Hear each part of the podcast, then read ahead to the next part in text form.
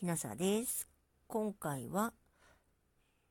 中国潜水艦沈没についての友人からのメールを朗読いたします。と友人も専門かなり詳しい人ではありますが専門家ではありませんので、え、100%当たっているかどうかは分かりません、え、そこの辺を考慮した上でお聞きください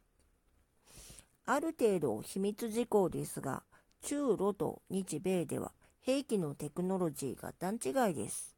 中国潜水艦が沈没したのは初版の情報から推測すると90%以上確実です。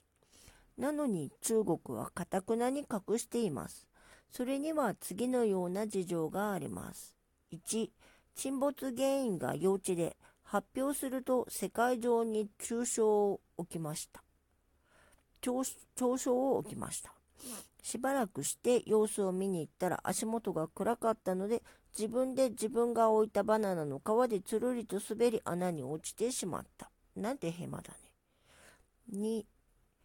強力な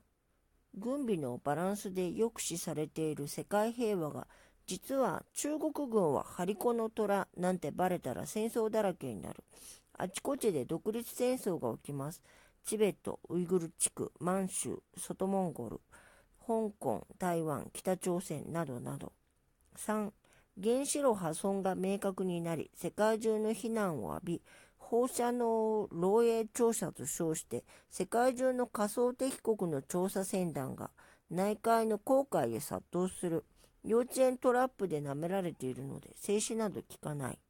3日本の処理水攻撃で大芝居を打った後なので恥ずかしくて公にできないいずれにしろ事故は真実だと思うがうやむやになるでしょう、えーと今回は中国潜水艦沈没についての友人からのメールを朗読いたしました。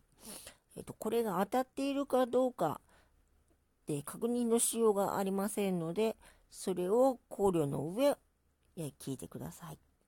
それでは、えもしあなたが聞いていらっしゃるのが夜でしたら、よく眠れますようにおやすみなさい。